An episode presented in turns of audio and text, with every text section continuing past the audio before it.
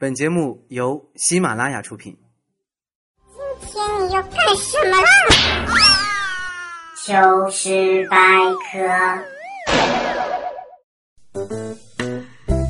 嗨，大家好，我是佳期，喜马拉雅糗事百科有史以来最纯情、最绿色的女主播，江湖人称佳老师，就是我，谢谢。又是一个美好的周末哈，每到这个日子呢，我都是痛并快乐着。快乐的是今天终于可以不用上班了，我可以随便睡懒觉了。那痛的就是发现自己根本睡不着。每天早上到了闹钟那个点儿，习惯性的睁眼，有木有？有同感的小伙伴来在下面点个赞好吗？今天早上也是睡眼朦胧当中啊，接到一个电话，一个女人的声音对我说道：“你的死期到了。”哎呀妈！当时就给我吓尿了。于是我就颤抖着问他：“你，你是谁啊？”结果那边很快传来回答。尊敬的客户您好，这里是招商银行黑龙江分行。尼玛，你有病啊！吓得我心电图都快变成直线了。现在啊，有一些骗子啊，就打着企业的旗号行骗，没事就给我打电话呀、发信息。我算了一下，自从我办了手机卡以来，我累计中了汽车三辆、iPad 六台、苹果手机十二台，现金大奖共计三百二十万。名牌大学录取通知书四个，我的儿子被绑架共十五六次，远房亲戚多出了七八名。看到这儿，我就不禁感慨了一下，我的人生实在是太精彩了，人生有你们更精彩啊！感谢你们啊，谢谢。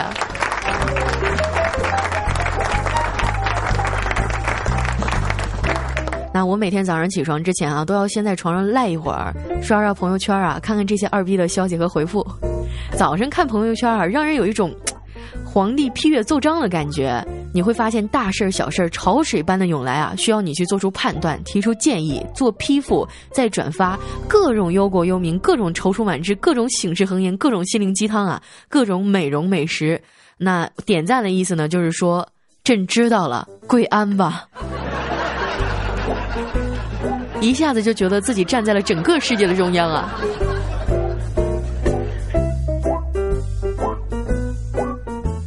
要说这个朋友圈里哈，让我最憎恨的呢，就是刷广告的了。昨天晚上我刚刚清理了一遍，小伙伴们，你们原谅我屏蔽了你们的朋友圈，因为你们发的东西我实在是都买不起啊。我想问一下我们现场所有的朋友们啊，你们觉得朋友圈最让你无法忍受的是发什么消息呢？哎，你可以回复在我们的节目下方啊，看看大家都遇见过什么样的奇葩。其实我个人啊，除了广告以外，我非常讨厌的就是诅咒消息。本来挺好一篇文章，前面看的可认真了，到后面最后一句突然给你整一句不转发死全家呀之类的，啊，我遇到这种人啊，我就诅咒你们的爸爸都是隔壁老王。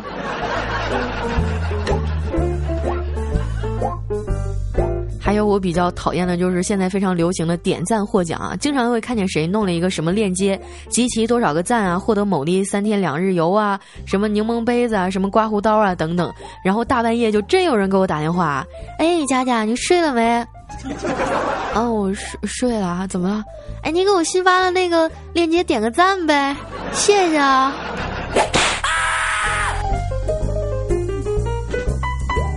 我相信遇到这种困扰的人应该不止我一个啊！其实呢，朋友圈有一些积极正面的功能，比如说你随时随地可以分享你正在做什么，但是呢，不同的人发出来的效果是不一样的啊。比如说前些天啊，有一天调调啊，他发现去厕所的时候没有带手纸，于是他就掏出手机啊，在微信上发：“哎呀，今天上厕所忘带纸了。”结果过了两分钟以后，我们公司二十八个美女都来给他送纸了。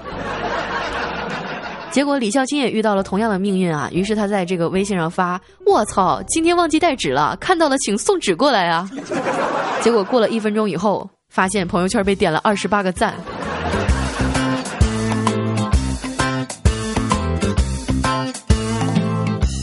最近啊，这个彩彩和调调的恋情似乎登上了我们的头版头条啊！哎，我的小伙伴二艾普西龙他说：“佳老师啊，你可以试着改变一下风格，要不你和屌丝亲合作一下，来个夫妻档如何呀？” 呵呵，你知道什么叫秀恩爱射得快吗？你怎么就知道彩彩和调调他们俩一定很和谐、很幸福呢？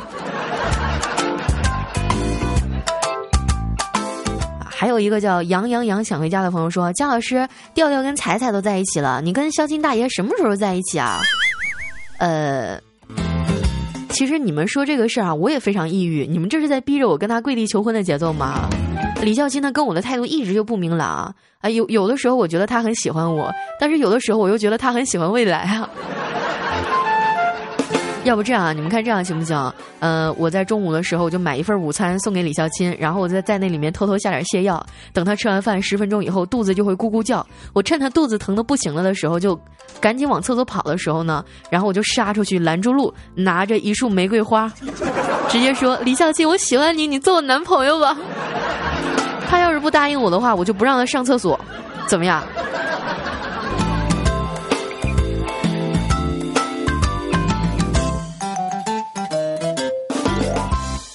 也特别纳闷啊，像我这种妹子怎么会单身呢？我是一个非常重感情的人啊。如果说有人叫我去吃饭，我不一定会去；但是如果你说你要请我吃饭，你就算打断我的腿，我坐着轮椅也会去。不要问我为什么，因为我是一个很重感情的人啊。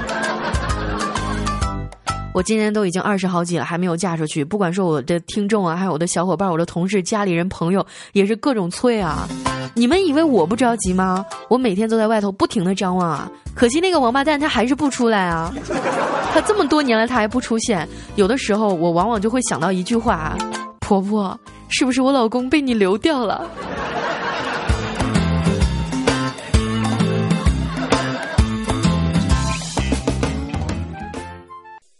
不过啊，我能够沉得住气，因为婚姻啊，有的时候是爱情的坟墓。我有一个好兄弟啊，最近要办离婚申请书，我就问他，我说你为什么两个人辛辛苦苦走这么多年了，你总得有个理由吧？结果我这哥们儿他掏出一根烟，深深的吸了一口，说他和老婆结婚很多年了，越来越没有激情。为了营造气氛呢，他昨天撒谎说单位值班不回去了，然后呢就出来买了口罩、帽子，半夜呢偷偷回去强奸了他的老婆。看着他老婆痛苦的叫着反抗着，他的心里非常的难受啊。结果完事儿之后呢，他准备摘下口罩承认错误。就在这个时候，他老婆非常羞涩的对他说：“老王，你好坏好坏哦，人家都还没有准备好呢。”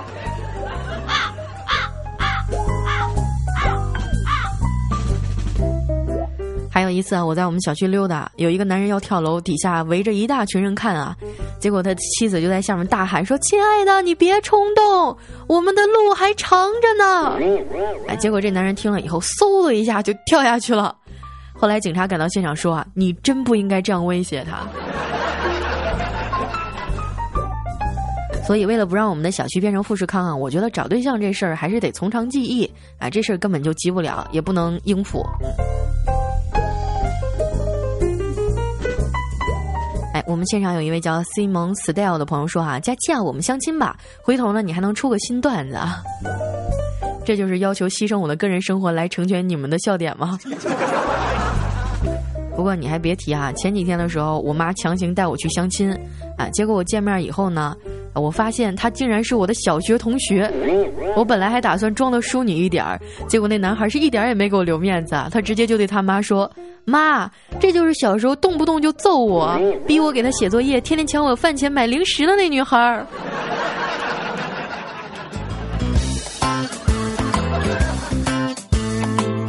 呃，然后就没有然后啦。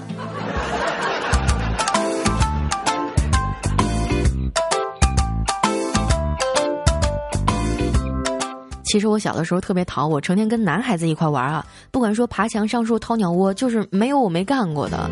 而且我当主播的这样一个天赋，从那个时候就已经显现出来了。我特别爱上课的时候跟同学说话。记得上初中的时候，我们班主任嫌我给周围的人聊天啊，老是给我调座位，但是每一次都没有用啊。现在想起来，我觉得挺搞笑的。我只想说一句话给我们老师，就是老师你别费劲儿了，我跟谁都能聊得来。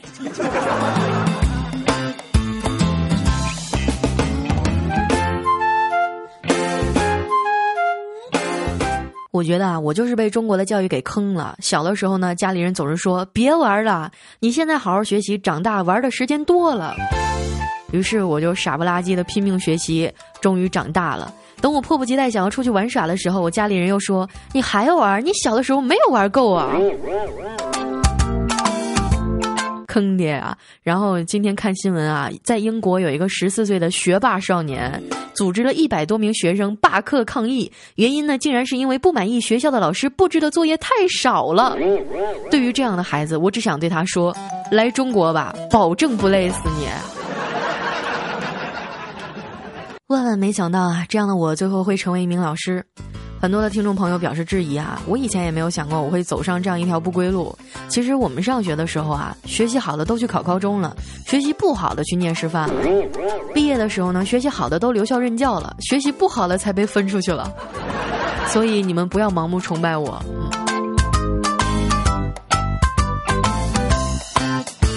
啊，一位叫做宿醉的朋友说啊，佳老师，我怎么感觉咱俩是一个城市的呢？你是教英语的吗？我不是教英语的，啊，他说感觉你就是那个看了我照片直接 pass 掉我的那个人呢，啊啊！上次是有一个人说要给我介绍对象，我一看照片，那小伙子明显右手发黑，显然是多年撸管所致啊。由此呢，我就判定你多年交不到女朋友，啊，一定是心理或者生理上有缺陷，然后就被我给 pass 掉了。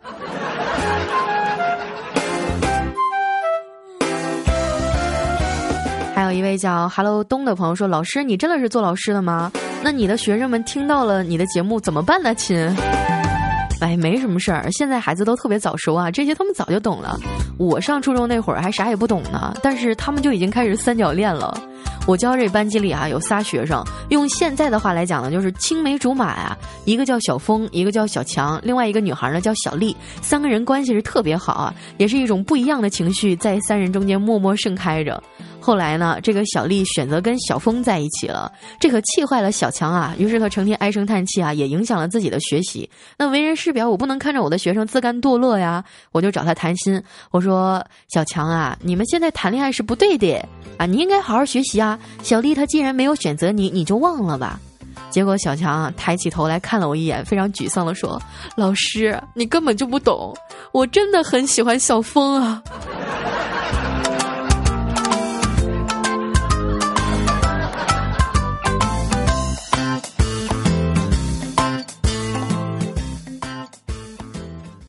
啊，当老师有的时候会被学生纠结，挺痛苦的，但是也有爽的时候啊。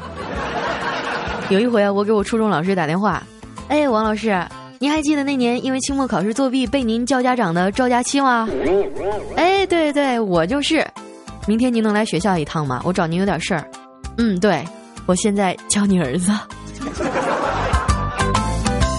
爽。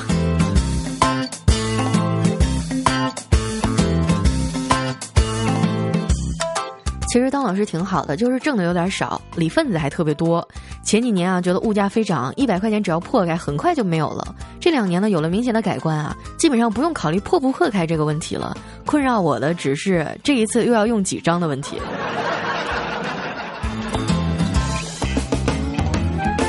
每天啊都要挤公交车上下班啊，我最近咽炎又重了，老觉得这喉咙里有痰。在公交车上呢，一口浓痰啊，就不知道往哪吐，我就左看右看，发现我附近有一个崭新的垃圾桶，于是我就喝呸吐了进去。结果坐在垃圾桶旁边的这样一个人啊，他一脸幽怨的看着我，我心想你看什么看呀，我又没随地吐痰。结果一会儿车停了，那个人拿起他刚买的垃圾桶下车了。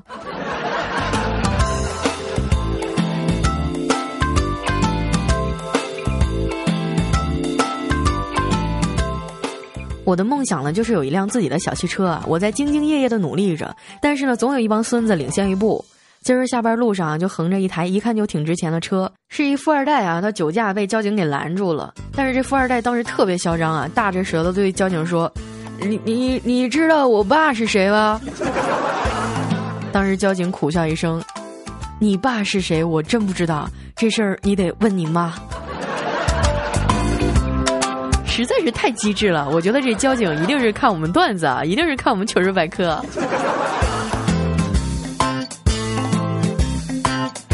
今天下班回家点子特别不错啊！我在车上呢，看见地上掉了两块钱，但是周围全都是人啊，捡也不是，不捡也不是。于是呢，我就灵机一动，把我的电话扔地上了，结果我就把两块钱捡起来了。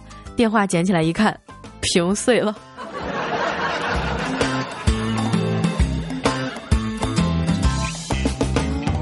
可能是因为眼小聚光，我经常能够捡到东西。前两天啊，我吃完晚饭在外面散步，竟然捡到了八万。本着拾金不昧的精神呢，我决定还给失主。于是我就站在路边等啊等，等啊等，结果等了四个多小时，失主都没有来。我合计这是不是出什么事儿了？他要是还不来领的话，那他那一副麻将少一个字儿可怎么打呀？哎呦，我真替他急死了。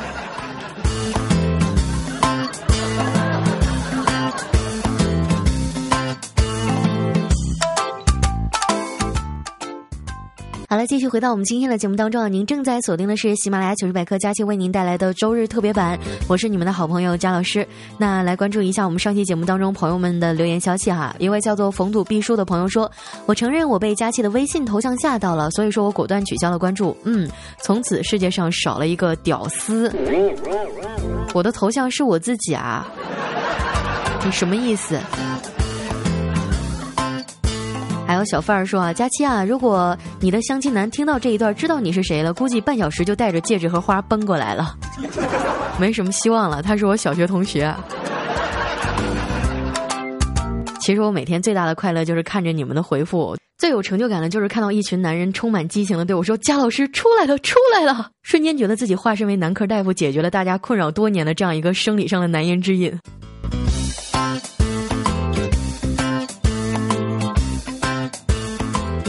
还有一位叫做逆志云的朋友说：“姜老师啊，感觉听你的节目就是一种享受，短短十几分钟却能给人带来持久的快乐。”还有我们的这个一位叫可惜不是你的朋友说啊，哎，我们班级里一女神啊，冬天迟到了，结果进屋把大衣一脱，发现衣服拉链没有拉，整个班级哄笑一堂啊。高潮的是啊，我一兄弟正在睡觉被吵醒了，迷迷糊糊听了一下，站起来大叫一声：“先别拉，我还没看呢。”当时正在早自习，班主任在班上，然后就没有然后了。还有一位啊，叫做会说话的狐狸说：“家呀，你可把我害死了！一大早上班路上听你节目啊，早上等车男，我一美女在那儿一直哈哈大笑，旁边的人都盯着我，以为我早上没吃药跑出来。”终于十分钟左右，我在他们崇拜的眼神中迅速的上车了。为了不让别人用那种眼神盯着我，我都不敢笑出声来了，你知道吗？为了贾老师你，我在车上都憋出内伤了呀。对啊，一般情况下，美女听我的节目都容易憋的胸就大了。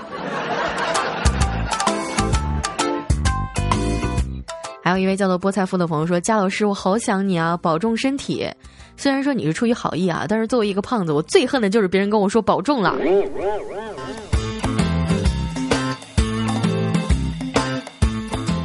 最近啊，可能会有点忙，因为老 T 的身体原因啊，需要暂时的去休养一下。呃，因为前一段时间老 T 在澡堂子里弯腰捡了十块钱，现在走路还需要人扶着。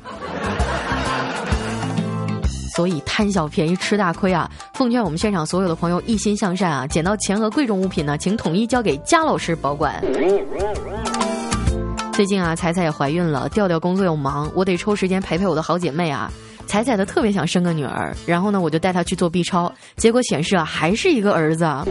彩彩又特别郁闷，后来我想了想，我就安慰她说：“没事儿啊，你别郁闷，说不定以后你儿子会很娘呢。”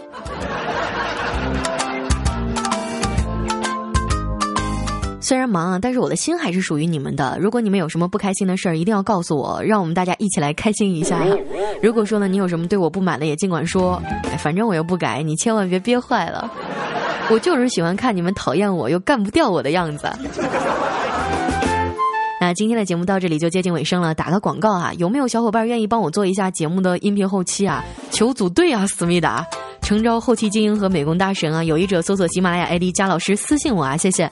那同时啊，喜欢佳期的朋友也可以添加一下我最新的糗百交流群，QQ 群号呢是二七二二零九六幺四二七二二零九六幺四。那也可以关注一下我的公众微信，搜索五花肉佳期。今天的节目到这里就结束了，我们下周日再见，大家拜拜。